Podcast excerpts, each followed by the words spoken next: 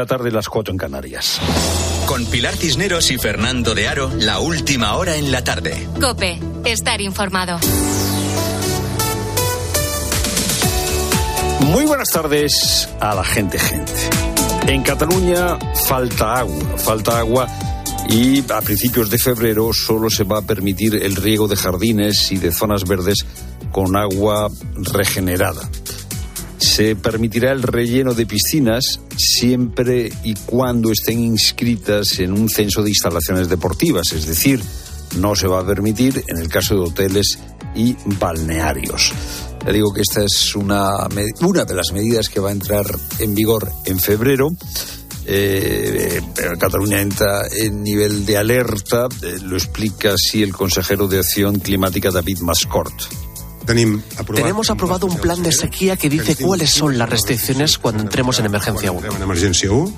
Bueno, pues ya entran en emergencia a principios de febrero en este momento las reservas en las cuencas de Cataluña, en los pantanos, están por debajo del 16%. En un primer momento se restringirían 200 eh, litros eh, habitante día, a 200 libros, litros eh, de agua por habitante y por día, y luego, si no se resuelve el problema, pues habrá restricciones de 180 litros o 160 litros por persona. También la situación es bastante complicada en Andalucía. Mañana se reúne un comité de expertos. Lo reconocía, eh, reconocía esta situación complicada el eh, consejero de Sostenibilidad y Medio Ambiente de Andalucía, Ramón Fernández Pacheco. Las reservas de agua están bajo mínimo, concretamente al 20% de su capacidad, eh, después de que no se hayan registrado cambios significativos en los últimos siete días. La media es un 20% de capacidad en los pantanos, pero en Cádiz, en Málaga y en Córdoba la situación está peor. En este momento hay 58 municipios que en Andalucía tienen restricción de agua. Hay zonas como eh, el Valle de los Pedroches en, en, Córdoba, la comarca del Guadiato, donde bueno las restricciones son muy importantes. Los vecinos de Villanueva de Córdoba llevan semanas sufriendo estas restricciones solamente reclamamos algo tan sencillo, es que no estamos pidiendo nada extraordinario, simplemente estamos pidiendo agua potable en las casas. Bueno, ¿qué se puede hacer que no se ha hecho?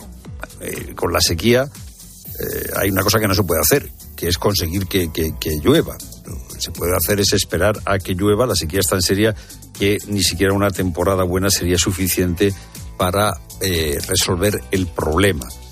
¿Qué se podría haber hecho en Andalucía? Bueno, algunos dicen que se podían haber tomado medidas eh, restrictivas antes, en este verano, en las zonas turísticas. Claro, pasa que es que la industria turística en Andalucía es muy importante.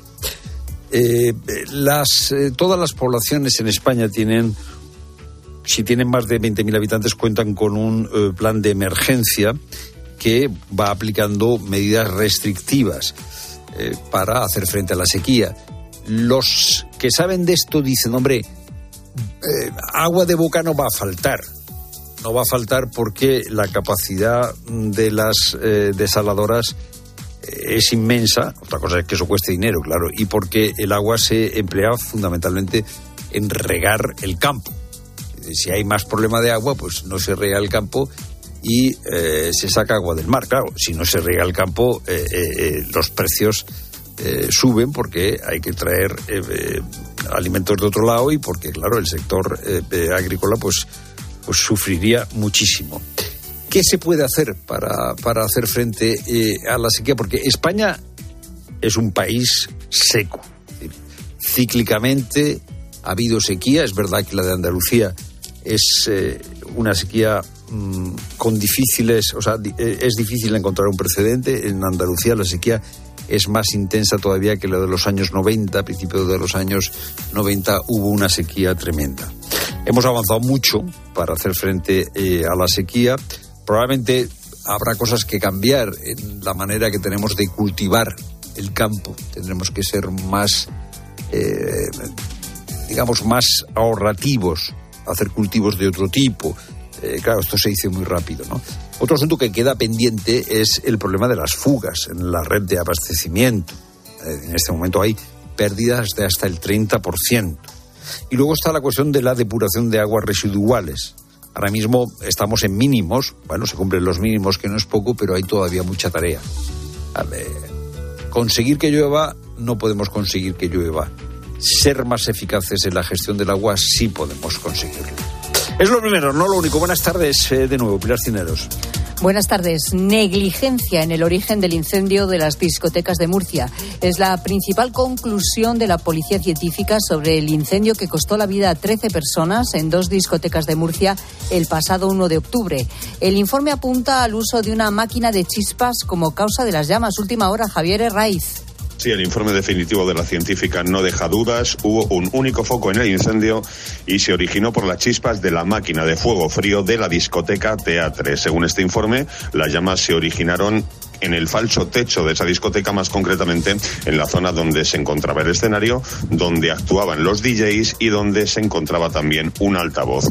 De esta forma, las conclusiones señalan que el incendio tuvo carácter accidental por negligencia, es decir, que no hubo acelerantes de la combustión que no hubo fallo eléctrico y tampoco participaron terceras personas. Recordamos que ese siniestro, el pasado día 1 de octubre, se cobró la vida de 13 personas.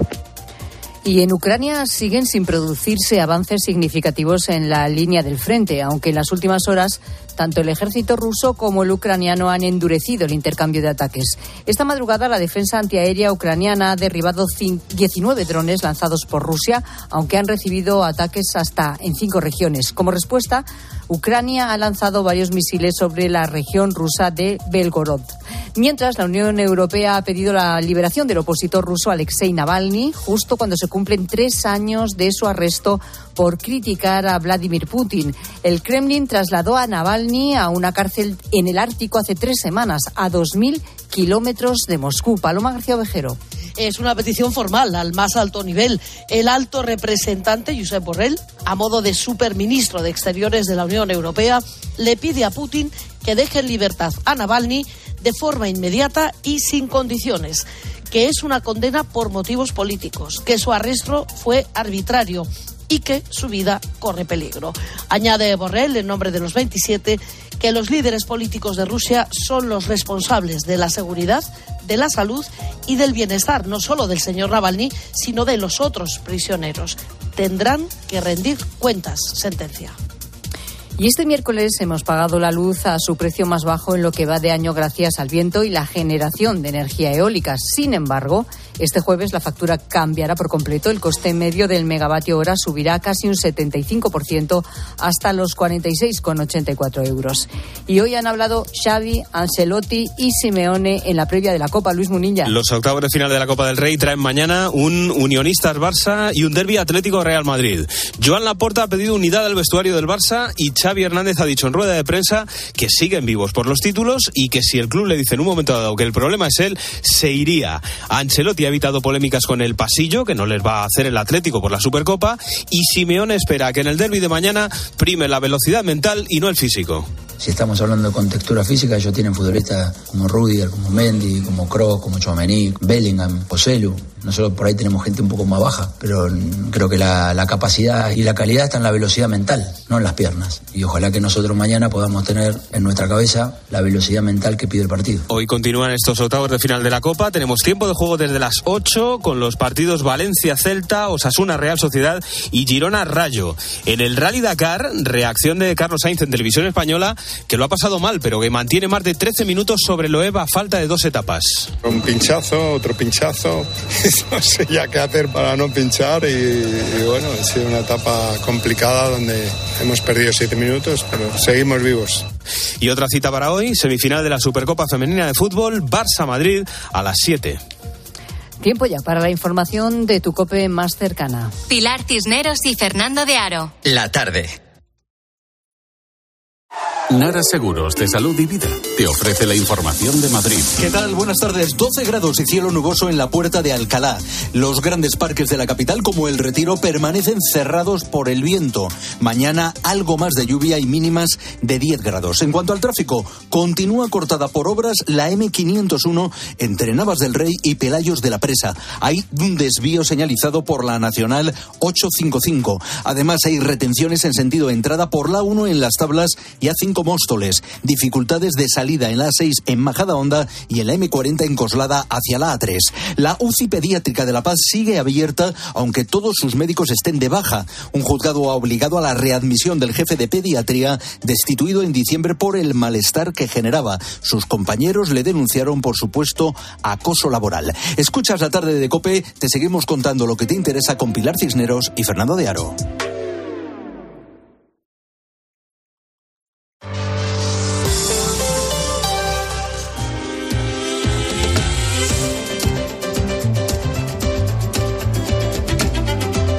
Las 5 y 10 minutos, hora menos en Canarias, miércoles 17 de enero.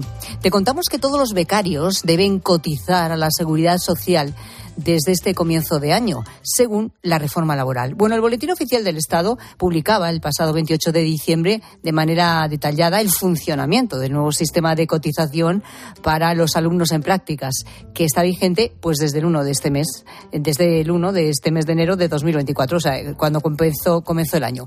Según la normativa, todos los becarios van a cotizar a la seguridad social, incluso si sus prácticas no son remuneradas. Las personas que realicen prácticas se consideran a partir de enero trabajadores por cuenta ajena. 200.000 estudiantes de FP y Universidad en Madrid, por ejemplo, tienen que hacer prácticas este año para titularse. Ainhoa es una de ellas, es alumna de estudios ingleses en la Universidad de Alcalá de Henares y comienza sus prácticas este año. Voy a empezar a hacer prácticas en una academia de inglés. Tengo que hacer alrededor de 600 horas en total y mi horario será de lunes a viernes, cuatro horas y media cada día. En la universidad me ayudaron a hacer la solicitud.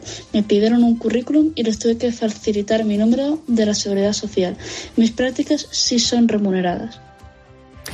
¿A quién afecta de verdad? Porque a todos los alumnos universitarios que hagan prácticas en empresas, los que hagan másteres de formación permanente o diplomas de especialización, a esto les afecta. También las prácticas de formación profesional, excluyendo la FP dual.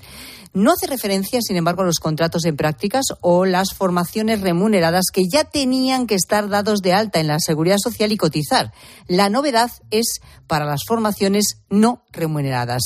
Tendrán que pagar 2,54 euros por cada día de prácticas sin llegar a superar la cuota mensual de 57,87 euros. José Moreno Llené es profesor de Derecho del Trabajo de la Universidad de Lleida y nos habla del coste que esto supone para la empresa. El coste económico que supone esta medida es insignificante si se tiene en cuenta que existe una bonificación, una reducción en este caso del 95% de los costes de seguridad social que tienen que abonar las empresas y centros de formación. Es decir, que el gasto lo asume el Estado en un 95%, o sea que para el profesor Moreno Llene pues hay muchas ventajas para el alumno al tiempo que cotizan, después también puedan recibir la protección que dispensa el sistema de seguridad social.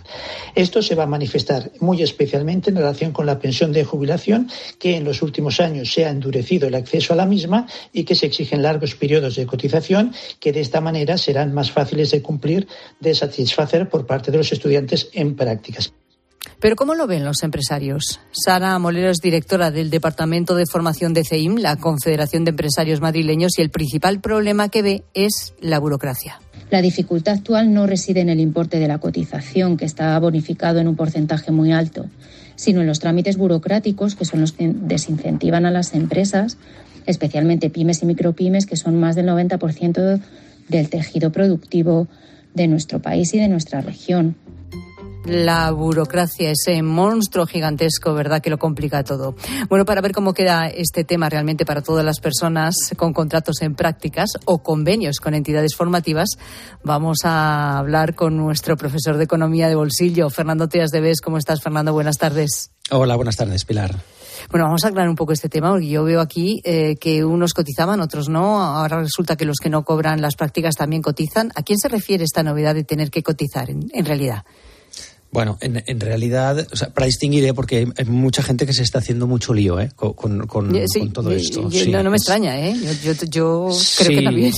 Sí, porque aparte es que ha habido varias reformas laborales y van cambiando los nombres de los tipos de contrato. Lo voy a intentar simplificar mucho. Aquí la, primera distinción es, ¿estás estudiando o has acabado los estudios? ¿Vale? Este es lo primero, cualquier persona que esté ahora escuchándonos que diga esto me puede afectar. Lo primero, ¿tú los estudios están acabados o ya estás estudiando? Eh, si tú los estudios ya los has acabado, el contrato que te pueden hacer o es un contrato laboral normal o es el, eh, o es el, contrato de obtención de la práctica profesional. ¿eh? Es decir, que es para el se llama el, anterior contrato en prácticas. ¿eh? Estudios acabados, lo haces con la empresa y ha de ser retribuido. Muy importante. Bueno, luego está lo que se llama el, en caso de estar estudiando. En caso de estar estudiando, aquí te puedes ver en dos tesituras. La primera, que tú eh, vas a una empresa que te ofrece lo que se llama un contrato de formación en alternancia. El nombre lo explica muy claro. Es decir, oye, tú estás estudiando, yo también te quiero ir formando, es en alternancia, mientras tú te formas en una institución educativa y acabas tu formación, yo también quiero que trabajes aquí unas horas, también incluso contribuirá a tu formación, ¿no? Entonces, este contrato es un contrato laboral, se realiza con la empresa, tienes que estar, mientras tanto, estudiando, no, tienes que estar dado de alta en alguna institución educativa y es un contrato retribuido también.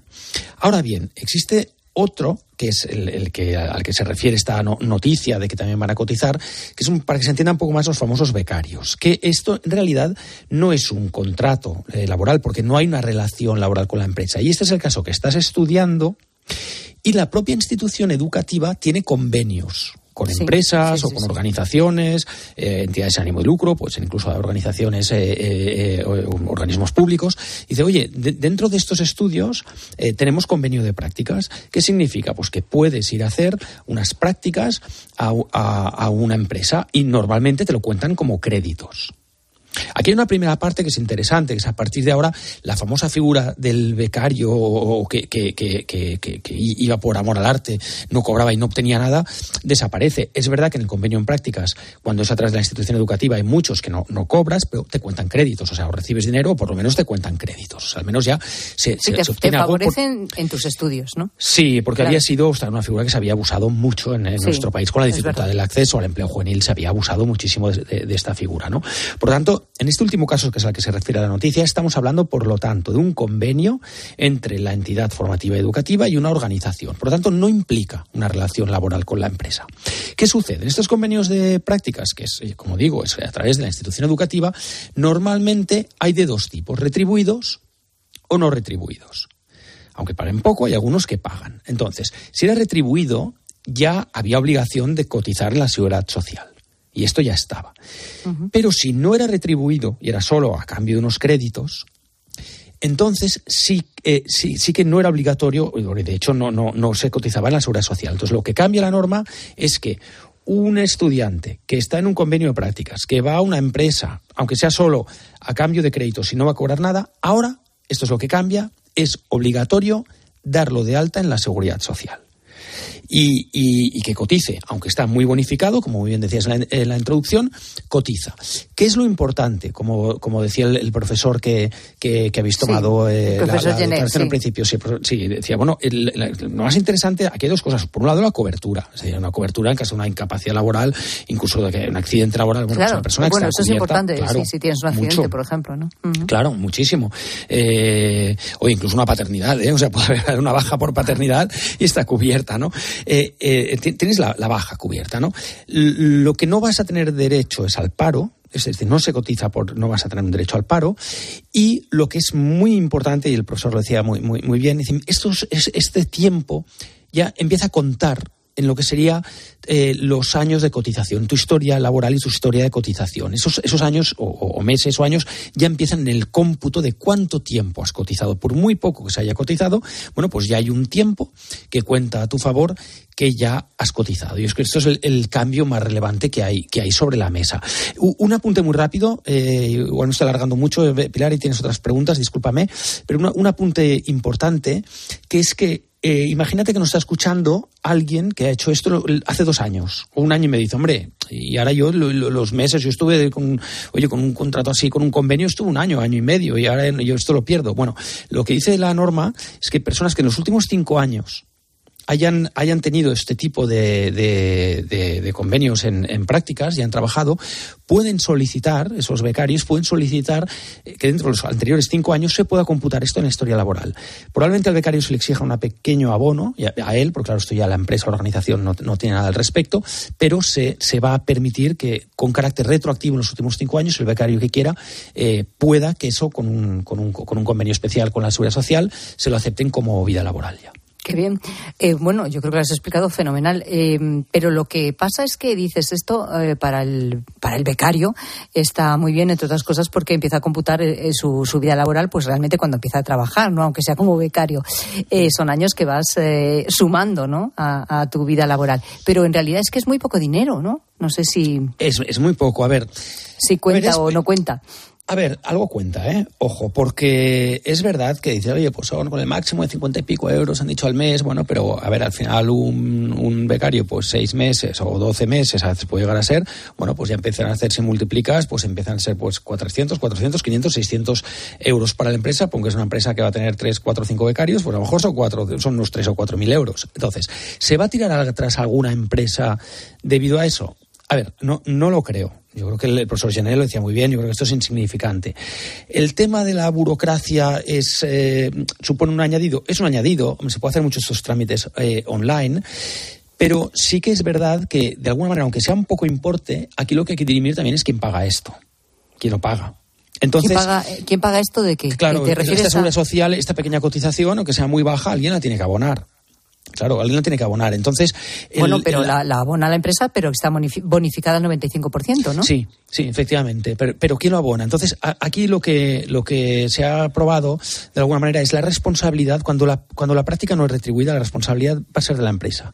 Ahora bien, en el convenio que haga una institución educativa, se puede llegar a acordar pues, o que una fundación o la propia institución educativa lo asuma. Entonces, ahí habrá una negociación. Entonces, bueno, que algunos convenios se pueden mover, puede ser. De hecho, esta, esta ley la querían aprobar ya en octubre y, lo retrasaron, porque claro, todos estos temas de convenios van dentro de los planes educativos y, dentro de todos los programas educativos y algunos se tenían que, revisar y se quería sobre todo eh, poner con lo, con, lo que acabaría y empezar cada uno de los diferentes trimestres según los, los planes de educación. Entonces, bueno, algún movimiento habrá, Pilar, alguno habrá, es poco importe, pero hay empresas que han accedido a estos convenios porque no les suponía coste alguno y desde el momento en que suponga un pequeño coste, igual alguna lo cuestiona. Otra cosa es que esto, es lo que te quería preguntar. Está claro que esto es bueno para los becarios, pero si a lo mejor alguna empresa, pues eh, con tanto lío y demás, decide, pues, pues mira, este año no voy a tener becarios. Pues puede suceder, puede suceder que, oye, yo el becario lo tenía porque es un convenio contra la universidad, oye, pues me viene bien, te los formo, aprenden en tal, oye, algún trabajo me hacen, pero oye, si ahora yo ya tengo que aquí, que poner a mi director de recursos humanos, a hacer trámites burocráticos, tal, etcétera, me, supone un coste, pues puede haber alguna que realmente no tuviera un interés real o, sobre todo, que no esté sacando un verdadero partido al, al, becario, ¿no? Y, que ya decida, pues a lo mejor prescindir.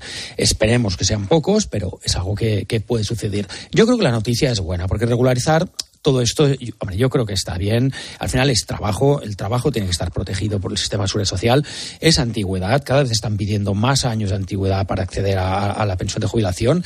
Y bueno, pues todo lo que en este sentido sea proteger el, la dedicación laboral y proteger esta figura de la cual se había abusado tanto, la verdad es que yo personalmente lo veo bien.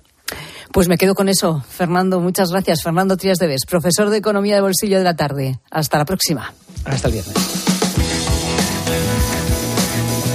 Y hoy hemos tenido datos de los trasplantes de órganos que se realizan en España. ¿Son buenos datos, Fernando? Sí, son buenos datos, eh, Pilar. La verdad es que son buenos datos este año llevan siendo buenos datos desde hace 30 años. Eh, el año pasado se hicieron 6.000 trasplantes en España.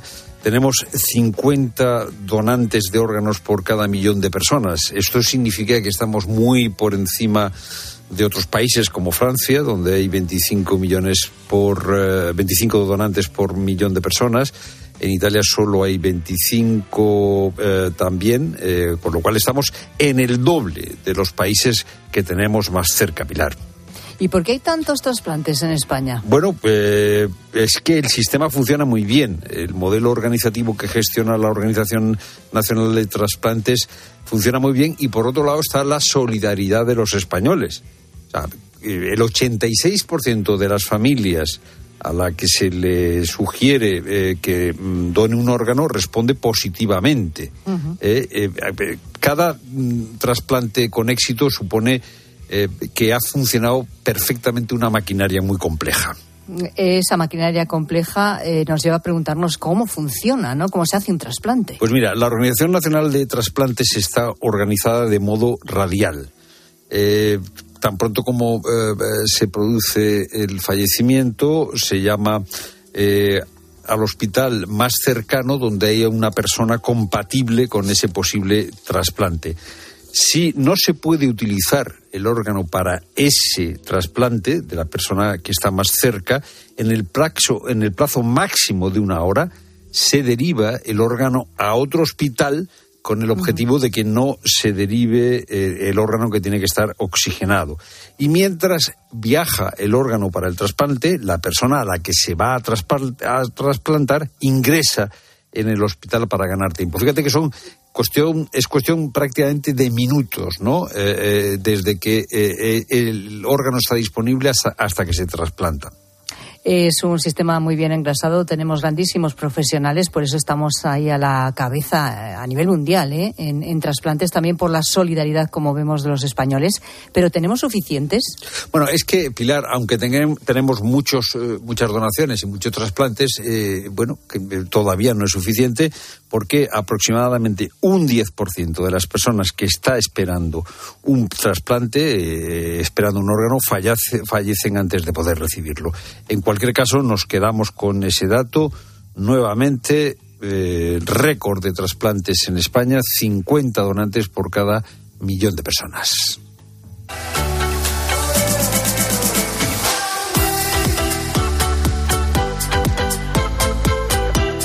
Es 17 de enero y es San Antón, patrón de, los animales, así que hoy hablamos de los animales, de las mascotas, que los queremos mucho, pero que a veces nos la lían y nos la lían, pero gorda. De eso hablamos o queremos que nos contéis esta tarde.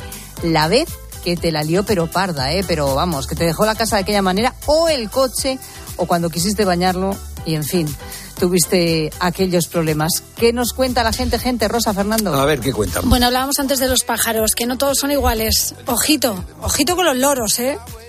Hola, gente, gente. La liada más gorda que me ha hecho a mí un animal ha sido un loro que teníamos, que era un yaco. Para hacer la gracia le poníamos un billete para hacerle la foto y en este caso era un billete de 10.000 pesetas porque hace ya tiempo de esto. Y entonces era un día que hacía mucho aire y ¿eh? estaba mi madre recogiendo el toldo, nos pidió ayuda, fuimos corriendo porque se volaba el toldo y nos olvidamos del billete de 10.000 pesetas y nada, cuando ya regresamos al salón que estaba allí el loro en su jaulita, lo había dejado hecho trizas. Ahí me tiré media tarde reconstruyendo construyendo el billete de 10.000 pesetas con celofán. Venga, un saludo, gente. Bueno, pero consiguió reconstruirlo. Qué paciencia. ¿Eh? Sí, sí, sí, sí. No dejar el dinero cerca de los loros es que y otros animales. Claro, pero es que un loro, además, un billete de 10.000 pesetas que también, ¿Cuánto es? ¿Cuánto es? también, es en euros? Había de, 500, ¿no? De 500 Había, había. De, pero pesetas. ¿Cuánto es en, en euros? 166,386, un euro son un euro son 166,386 pesetas. 60 euros. divide, ¿Eh? a ver. 60 euros. ¿Cómo que 60 euros? No. no. 10.000 pesetas no son. No, es que un billete de 10.000 pesetas. Billete de 10.000 pesetas, tú que no te acuerdas, pero no había. ¿Cómo que no había? El máximo billete eran 1.000 pesetas. Yo no recuerdo billete de 10.000 pesetas. Pues, pues eh, no sé, pues dice la oyente que su loro se comió Yo no me acuerdo, ¿eh? un billete de 10.000 pesetas. Tampoco entiendo a esa gente que todavía sigue pensando en pesetas, yo ahora soy incapaz. No, yo, yo, igual, casi. Bueno, a ver, vamos con la si historia... Si la cifra es muy grande... Vamos con la historia del galgo. Mi hijo tiene un galgo que es adoptado, le quieren muchísimo, pero tiene unas costumbres pues que come todo lo que pilla porque estuvo en la calle muchísimo tiempo hasta que lo adoptaron ellos. No sé cuántas veces le han tenido que sacar dos calcetines que se había comido un día y esta mediodía me ha levantado a mí la tapa de la olla de las lentejas y cuando me he dado cuenta se estaba ¡Ah! comiendo las lentejas. Pero vamos, que me la ha liado esta mañana también porque le bajó a hacer pillo porque me la deja a mí y cuando me he dado cuenta se estaba comiendo el pan de las palomas que habían echado la gente. Digo, ay madre mía, se la lían pero bien. Un besito, gente, gente. Pero... Pues, pues, pero bueno, vamos a ver, no se aburre, no se aburre con este perro, no, se aburre. Aclaración, yo estaba yo equivocado, sí había billetes de mil pesetas. Hombre, si la De 10.000. pobre estuvo toda la tarde pegando el Se billete. ¿cómo no va a haber billetes de 10.000 pesetas, hombre? Pero es que no los vimos mucho, por eso no nos acordamos. Efectivamente, pues sí, señora, esa es la cuestión. Bueno, si, si son cachorritos los perretes como, como en este caso, pues te puedes esperar cualquier cosa. No, pero lo, ha- lo ha contado muy bien esta oyente. Los, a veces, claro, tú adoptas un perro pobrecitos, ¿no? Eh, y siempre que se pueda se adopta, pero tú no sabes efe- la trayectoria de ese perro. Puede ser un perro callejero, de haber estado en la calle a lo mejor todo el tiempo. Sí, Entonces, como es el caso. Se buscan la vida, aprenden Mm. a buscarse la vida. Y se Entonces, comen todo. pueden ser muy buenos, pero esa, e- e- esa manera de entender cómo ha- hacer las cosas, pues al final siempre le sale eh, la supervivencia. Y dice que tengo que abrir la tapa para comerme las lentejas. No te preocupes que ya me ingeniaré yo para abrir la tapa de la olla, ya me comeré, comeré yo las lentejas. Tienes que estar siempre vigilante, son increíbles. Bueno, que queremos más historias como esta, que, que te la han liado, ¿verdad? Sí, que te, los quieres muchísimo, tus perros, tus gatos, tus loros, el periquito yo que sé, la iguana, da igual lo que tengas en casa, pero que te la ha liado parda más de una vez, seguro que también queremos que nos lo cuentes en el 607 150602. Mira, quien la lía parda casi siempre es el CIS, no vamos a hablar de lo de hoy, pero sí de un dato que a algunas nos tiene verdaderamente mm, estupefactas. Publicaba el CIS una encuesta sobre igualdad en la que salía que el 44% de los hombres asegura que se ha llegado tan lejos en la promoción de la igualdad de las mujeres que ahora se está discriminando a los hombres. Y digo yo, ¿por qué? ¿Por qué los hombres se sienten discriminados, Fernando? Pues eh, yo- vamos a preguntarlo a quien sabe de esto. ¿Por qué? Sobre todo los jóvenes, ¿eh? Atención, que son los jóvenes los que se sienten discriminados. ¿Por qué se produce este fenómeno? Vamos a intentar encontrar respuestas. Pilar Cisneros y Fernando de Aro. La tarde. Cope, estar informado. Al caer la tarde, Expósito. Imagina que llegas a casa, son las 2 de la tarde, te sientas a ver los informativos, la tele, para ver las noticias. En la pantalla aparecen varios encapuchados en directo irrumpiendo en la emisión del telediario tomando de rehenes al personal de la tele. Que se vaya la policía, por favor. Que se vaya Esto que escuchas ocurrió en Ecuador. Se trata del presentador que intenta calmar a los seis encapuchados que han entrado por las fuerzas del estudio. De lunes a viernes, de 7 de la tarde a 11 y media de la noche, en Cope encendemos la linterna. Con Ángel Expósito. Ya está aquí Blancolor, con tejidos y diseños de calidad para tu casa. Ahora con hasta un 50% de descuento en una selección de ropa de cama, baño, mesa, alfombras, cortinas, muebles de dormitorio, descanso y mucho más. Blancolor, el momento de vestir tu casa. Solo hasta el 29 de febrero, en tienda web y app del corte inglés. Cuando vuelves de unas vacaciones, seguro que quieres encontrarte tu casa tal y como la dejaste, o sea, sin nadie. El seguro de hogar de línea directa con cobertura por ocupación ilegal ahora también se encarga de todo lo importante en caso de que ocupen tu vivienda, para que siempre estés tranquilo cuando no estás en casa. Cámbiate y te bajamos el precio de tu seguro de hogar, sí o sí. Ven directo a lineadirecta.com o llama al 917-700-700. El valor de ser directo. Consulta condiciones. Ahora en Carglass queremos que mejores tu visión cuando conduces bajo lluvia. Por eso, con la reparación o sustitución de cualquier luna, te aplicamos el tratamiento anti lluvia gratis. Carglass cambia, Carglass repara. Promoción válida hasta el 10 de febrero. Consulta condiciones en carglass.es. La avería del coche, la universidad de Ana. No sé cómo voy a llegar a fin de mes. Tranquilo, si alquilas tu piso con alquiler seguro, puedes solicitar el adelanto de hasta tres años de renta para hacer frente a imprevistos económicos o nuevos proyectos. Infórmate en alquilerseguro.es o en el 910-775-775. Alquiler Seguro, la revolución del alquiler.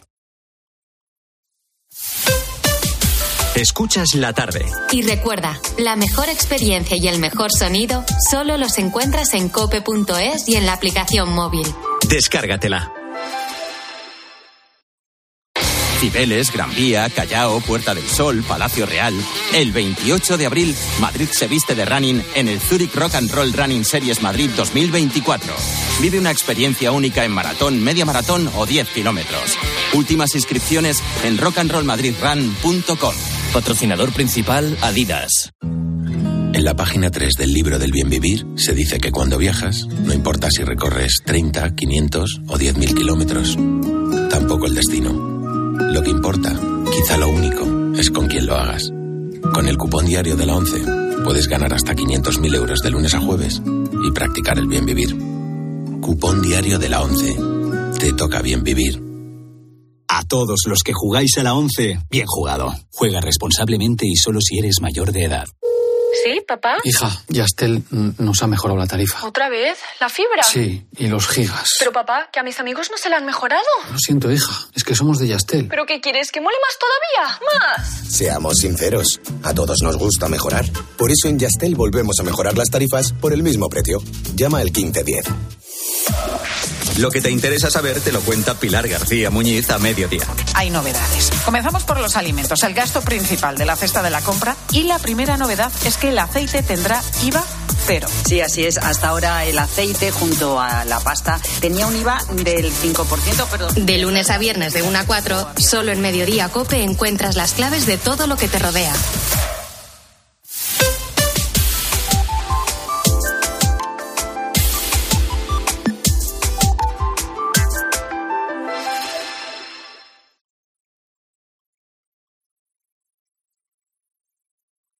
Escuchas la tarde. Con Pilar Cisneros y Fernando de Aro. Cope, estar informado.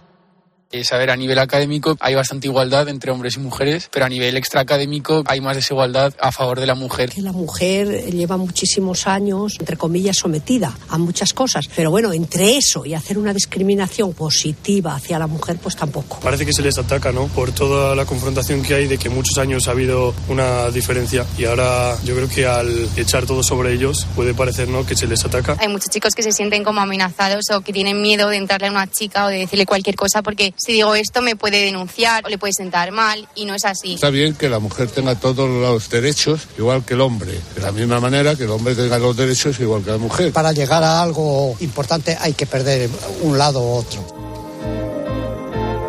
Casi la mitad de los españoles eh, se siente discriminado, sobre todo los más jóvenes, los que tienen entre 16 y 24 años, piensan que hemos ido demasiado lejos en la igualdad y que la igualdad en favor de la mujer se ha convertido en desigualdad contra el hombre. Es evidente que todavía no se ha conseguido la igualdad plena entre hombres y mujeres, pero bueno, hay hombres que perciben así la realidad. ¿Por qué? ¿Por qué hay esta percepción, sobre todo entre los más jóvenes? Es sorprendente que sea entre los más jóvenes. Estos son los datos de uno de los últimos estudios del CIS. Vamos a ver si encontramos respuestas a esta cuestión. Está con nosotros Edurne Uriarte, que es catedrática de Ciencia Política. Profesor Uriarte, buenas tardes. Hola, buenas tardes. Y está también con nosotros Inés Alberdi, catedrática de Sociología con investigaciones en género y desigualdad. Profesor Alberdi, buenas tardes. Hola, buenas tardes. Hola, Edurne. Y hola, hola Inés. Eh, encantada de saludarte. ¿Por qué hay eh, tantos hombres, sobre todo de los más jóvenes, que eh, perciben o que creen que se ha ido demasiado lejos en la eh, lucha por la igualdad? ¿Es porque hay una cultura machista todavía? ¿Es por cómo se han hecho las políticas de igualdad? Profesor Alberdi. Bueno, yo leería eh, los números al contrario. Ajá. Estos números de esta encuesta reflejan que la mayoría de, eh, de los hombres y de los hombres jóvenes no piensan esto. Es decir, hay una porción importante y es bastante razonable porque cuando se habla de igualdad entre los hombres y las mujeres, pues eh, las que van a ganar posiciones son las mujeres y las que, los que van a perder privilegios, y esa es la historia que hemos vivido en los últimos 50 años, son los hombres. Entonces, hay muchos hombres que aceptan ese perder privilegios, pero hay bastantes que, que lo pasan mal, que, lo, que se resisten.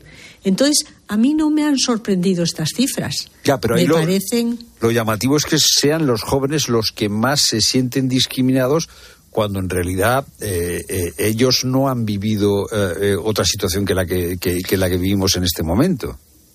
Por eso, por eso se sienten, porque como no, no piensan mucho en el pasado y en situaciones en que verdaderamente las mujeres estaban en una situación muy de inferioridad, pues no ven el problema con la claridad que a lo mejor lo vemos lo ven más las mujeres, se ve en toda la encuesta, cuando se habla del trabajo, de las oportunidades de trabajo, de cuidar a los niños, en la casa, en las parejas jóvenes que tienen hijos en común.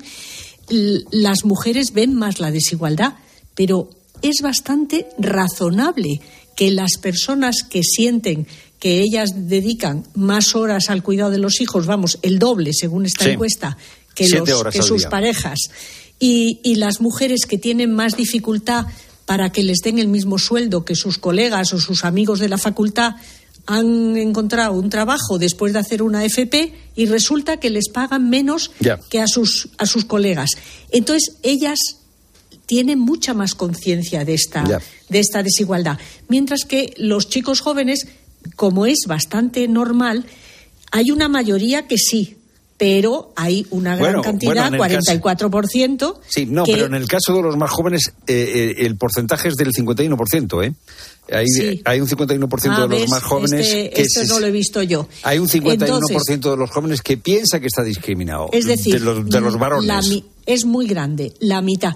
Claro, porque ellos no ven, ellas ya, ellos ya ven que sus colegas, sus amigas, sus parejas, sus novias, pues ya van a todas partes.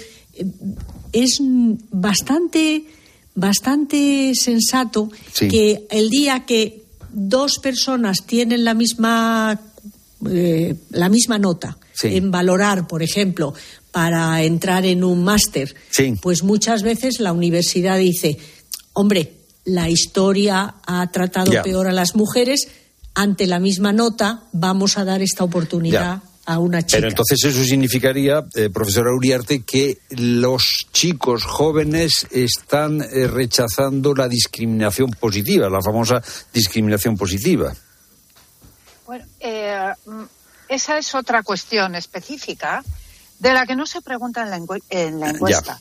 Pero lo que sí, en esta encuesta en concreto, pero lo que sí es cierto es que hay un rechazo muy, muy grande eh, a la discriminación positiva entre mujeres, hombres, jóvenes y mayores, que yo eh, ya lo he tratado en alguno de mis libros. Pero en esta encuesta no se pregunta sobre eso, pero si volvemos a la cuestión inicial que Sí, planteaba Fernando sobre ese 44,1% de hombres que piensa que se ha llegado demasiado tan lejos Sí. en la promoción de las mujeres, en la promoción de la igualdad que ahora se está discriminando a los hombres, yo veo eh, una, un, un factor que explica eso. A mí me parece un porcentaje muy importante, muy llamativo. Tengamos en cuenta que en el conjunto de españoles, un 38% de españoles piensa esto, Sí. más hombres, 44%, pero también un 32% de mujeres. ¿Y cuál es la A mí explicación? me parece que, que en buena medida es la consecuencia de políticas y mensajes que en los últimos cuatro años ha lanzado la extrema izquierda. Es decir, Unidas Podemos, que es la que ha controlado el Ministerio de Igualdad. Es que pensemos, pensemos en lo que la ex secretaria de Estado de Igualdad, Ángela Rodríguez, ha comentado sobre este 44%. Recordemos que ella, esta semana, ella que era la segunda de a bordo del Ministerio de Igualdad hasta hace poco tiempo, ha dicho de este 44% que esos son los cuñados marichulos. Bueno, si una responsable Ya. de igualdad. Pero una cosa es el discurso, eh, eh, profesor Uriarte, una cosa es el Pero discurso que se puede hacer y otra cosa es la realidad. O sea, hay un discurso que puede ser como este, eh, eh, absolutamente eh, eh, fuera de tono, pero luego la realidad es que sigue habiendo una desigualdad que sufren las mujeres. Y sin embargo, la percepción de un porcentaje alto es que no existe esa desigualdad. Bueno, Sí, ve- pero es que yo creo que decía- hay también Sí. una Sí. cierta Pero, perdón, eh, resistencia. si me permite, Sí, sí, Uriarte, sí, sí, profesora. No, yo quería añadir otra cosa.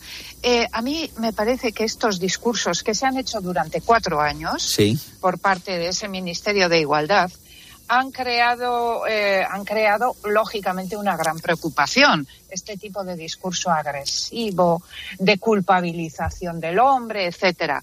Pero dicho esto, también tengamos que, en cuenta que en esta encuesta, en el conjunto de la encuesta, si repasamos todas las preguntas, la percepción de que las mujeres tienen más problemas de igualdad es mayoritaria.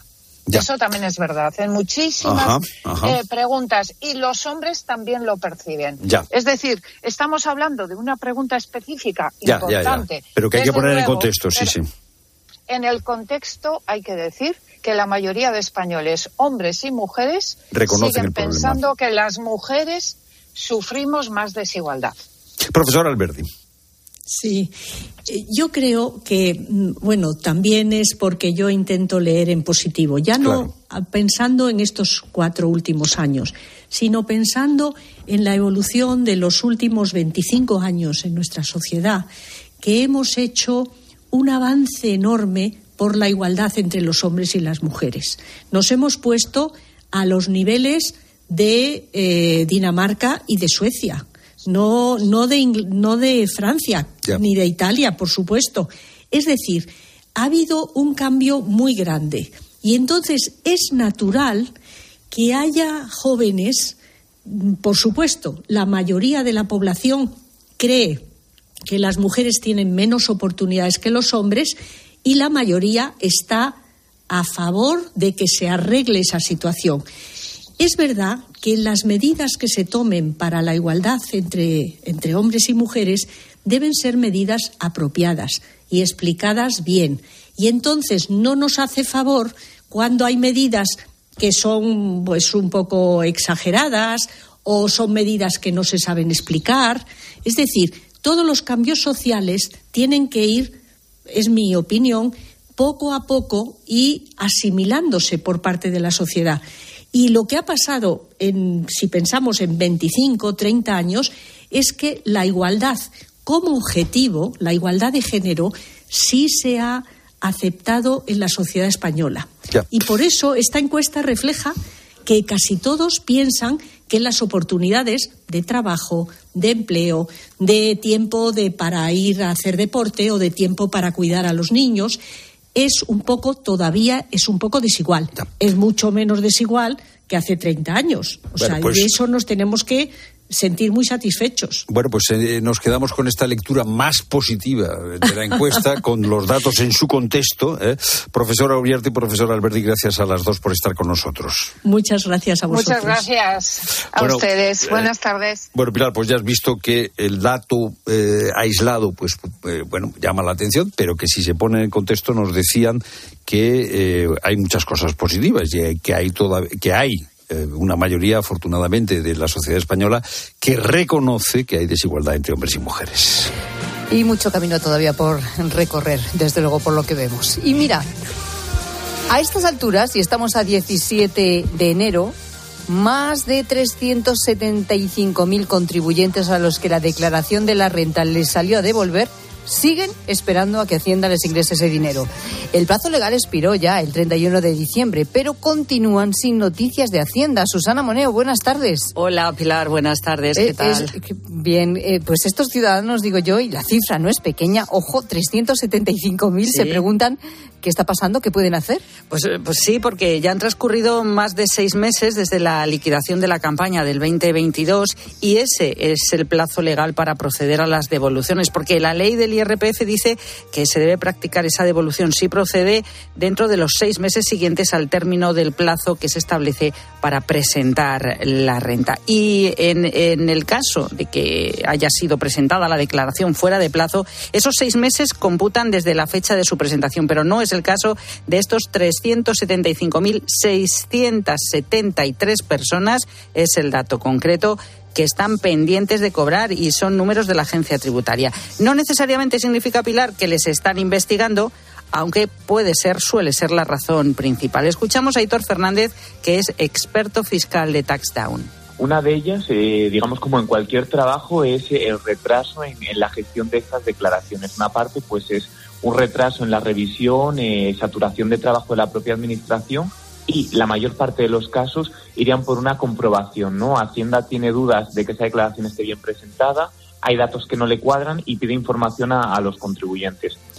Es decir, que el retraso puede deberse simplemente a una saturación en la gestión, pero debemos estar prevenidos porque nos pueden estar investigando o incluso ya han detectado datos incorrectos o incompletos. Pero ¿cómo saber cuál es nuestra situación entonces? Pues eh, hay que acudir, Pilar, a la página web de la agencia tributaria, al apartado Renta 2022. Sabes que accedemos mediante certificado electrónico, con nuestra clave PIN o con el número de referencia de nuestro borrador. Y ahí nos vamos a encontrar con un mensaje que nos va a aclarar o nos debe aclarar qué es lo que está ocurriendo. Si vemos que pone que está en, tramitación, eh, probablemente esté en ese primer caso, ¿no? En el que ahí hay un retraso, en el que la, administración no nos informa de nada más y, está siendo, pues eso, tramitada. Eh, y hay un segundo caso en el que dice que está siendo comprobada. Pues los mensajes concretos son se está tramitando, que significa que han recibido la declaración pero no se ha iniciado la revisión todavía, está siendo comprobada, es otro mensaje que podemos ver, y esto significa que están estudiando que los números y los datos sean correctos o un tercer mensaje de ha sido tramitada por los órganos de gestión. Esto es cuando Hacienda ya ha terminado la revisión y solo queda dar la orden para ingresar la devolución en la cuenta bancaria del contribuyente. Si está siendo tramitada, entonces no nos queda otra que esperar, supongo. Pero si nos dicen que la están comprobando, entonces ¿qué? ¿Debemos hacer algo? No sé, quizá comunicarnos por alguna vía por si podemos aportar alguna documentación. Mm, pues, eh, pues sí, eso es, porque si estamos siendo investigados y no hemos recibido una comunicación oficial en la, en la que nos pueden reclamar documentos para acreditar las cuentas que nosotros hemos presentado, los expertos recomiendan que nos pongamos en contacto con la Administración. ¿Cómo nos comunicamos? Pues bien, podemos pedir cita presencial para preguntar directamente qué ha pasado o presentar un escrito indicando que no se nos ha devuelto el dinero, que no se nos ha notificado nada, que no entendemos este retraso y simplemente solicitamos información sobre la situación de nuestra declaración. Bueno, lo que sí hay que saber es que el retraso tiene intereses de demora. Esto es muy interesante. Desde luego, el contribuyente tiene que ser eh, compensado por ese retraso en el ingreso de su devolución. Hmm, son intereses, también aparecen en la ley del IRPF, suponen un 4,06%, pero es anual. Así que normalmente, por experiencia, nos lo dicen los analistas y los expertos, no va a suponer una gran cantidad. Tenemos un 4,06% de intereses de demora. Pero ojo aquí porque es por cada día de retraso, ¿no? Si a nosotros nos tienen que devolver mil euros y está todo bien y se han retrasado 15 días, habrá que prorratear ese 4,06 por esos 15 días, no por el total anual. Bueno, desde luego son cantidades eh, mucho menores de la cuantía de las multas si hemos cometido un error en la declaración, mm, porque mm. ojo que las multas van desde el 50% de la cantidad que supuestamente hemos defraudado hasta el 150%. De todas formas, mm, conviene, ¿no? Enterarse de qué es lo que pasa con esta declaración. es lo que hay que hacer, sí. Sí, porque, oye, pues si nos tienen que devolver el dinero porque no hay ningún error, pues eh, ya están tardando, que se les va a juntar con la declaración de la renta ya de este año, que ya empieza dentro de poco. Pues en abril, a primeros de abril, así que fíjate lo poquito que queda. Susana Moneo, muchas gracias. A ti, Pilar.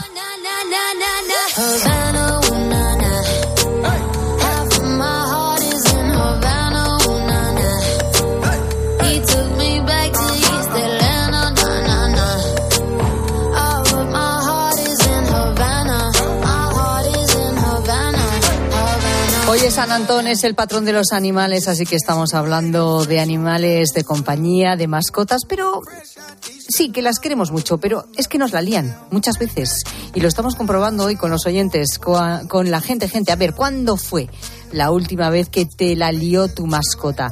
Queremos conocer alguna de estas liadas que recuerdes pero de las gordas, ¿eh? ¿Qué fue lo que pasó? ¿Qué dice la gente, gente? Ah, pues Rosa Rosado. De esto que entras en casa y dónde está el perro y dónde está el perro y que no ves al perro y dices, malo. Yo tuve una experiencia con mi perro cuando era pequeñito, porque nos fuimos, mi marido y yo, al fútbol, dejábamos todas las puertas de la casa cerradas, menos la cocina, la galería y pasillo recibidor, que era por donde él podía andar, podía pasearse. Bueno, el caso es que volvemos del fútbol, el perro había desaparecido, no lo encontrábamos por ningún sitio. Empezamos a abrir todas las habitaciones, no lo vemos, ya desesperados, y al final, en un cuarto de baño, resulta que se ve que no cerraría bien la puerta. Bueno, el papel higiénico como el anuncio de escotes, luego nos moríamos de la risa, pero de primeras pasamos un susto. Un abrazo. O sea, eh, pues... primero que no aparecía el perro y dices, el perro, el perro ¿se ha saltado por la ventana o qué ha hecho el perro? Porque claro, Dices, y luego lo del, lo del papel higiénico, es que, ¿ves? El anuncio lo hicieron eh, con, todo el sentido, porque yo creo que les encanta jugar con el rollo, ¿eh? Y hasta que no acaban el rollo, no paran, ¿eh? Se aburría, no tenía nada para jugar donde le habían dejado y dijo, yo tengo que buscar algo para entretenerme. Qué ¿eh? barbaridad. O para calmar la ansiedad. Y si pues encima lo, empiezan a enrollar por toda la casa, no te digo cómo está la casa con- de papel Bueno, pero tampoco- eso tampoco es muy, en fin, lo recoges fácilmente, ¿eh? Pues sí, No es bueno. como si se te hubiera hecho pis y caca por toda la casa, que eso ya es más complicado. Pues sí, bueno, a veces pasa como con los hijos. Si tienes dos, no sabes quién ha hecho la trastada en cuestión. Te lo puedes Eso es verdad. imaginar, pero es que no siempre aciertas. Eh, Yo tengo dos perros, uno grande de 90 centímetros y otro Los dos me hacen picia. Y mi madre se creía que el que tiraba la ropa era el grande, por la altura, y el que rompía el sofá era el pequeño, y le tiraba la oreja a cada uno por un lado. Y hasta que nos dimos cuenta que el que tiraba la ropa era el pequeño y el que rompía el sofá era el grande. Por cierto, me ha roto dos sofares ya en ocho años. ¿Qué dices? Dos, bueno, bueno, dos sofás, pero Sí. qué barbaridad. Ahora, es verdad esto, que ¿cómo sabes cuál ha sido el que lo ha hecho? eh? Claro. Si no has estado presente. Eh, normalmente el grande siempre se lleva las culpas, pero normal, pero, pero suele pasar lo contrario, que el pequeño eh, casi siempre es el más malo. Pues ¿eh? como con los niños, con los hijos te pasa lo mismo, le echas pasa la un poco culpa lo mismo, ¿no? al grande porque crees que bueno que es el grande y que hace esas cosas y resulta que es el pequeño con su Ah, mala intención. Exacto, que es un macarrilla. Efectivamente, pero ¿qué le pasa a los perros con los sofás? Porque No sé, claro, no sé. imagínate en este caso este cachorro.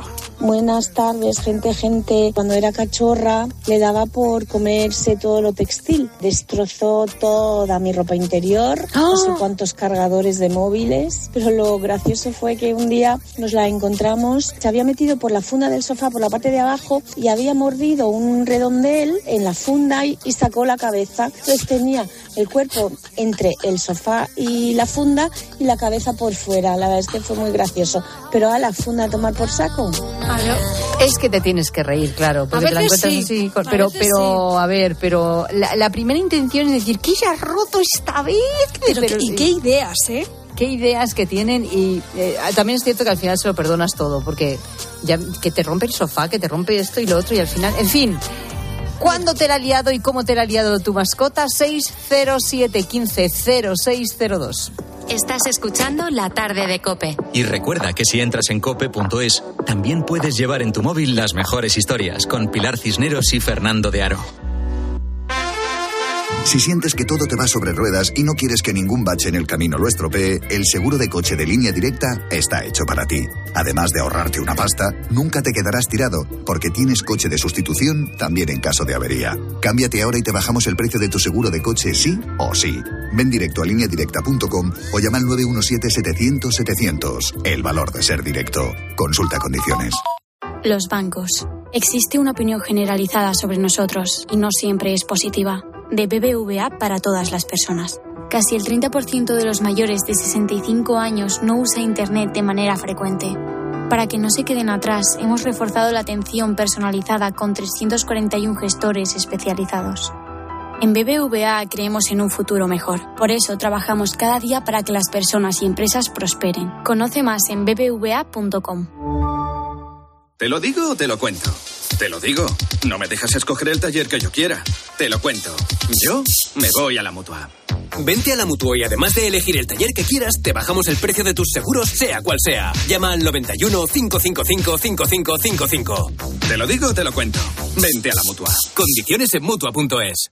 Más que 60 consigue un sexy 60% de descuento en tus nuevas gafas. Infórmate en soloptical.com. Soloptical, solo grandes ópticas. Si elegir es ahorrar for you, ahorra eligiendo nuestro 2x1 en el atún en aceite de girasol calvo 52 gramos, pack de 6. Comprando dos, acumulas el importe de la segunda unidad en tu próximo cheque ahorro. Hasta el 25 de enero en Carrefour y Carrefour.es. Carrefour, aquí poder elegir es poder ahorrar.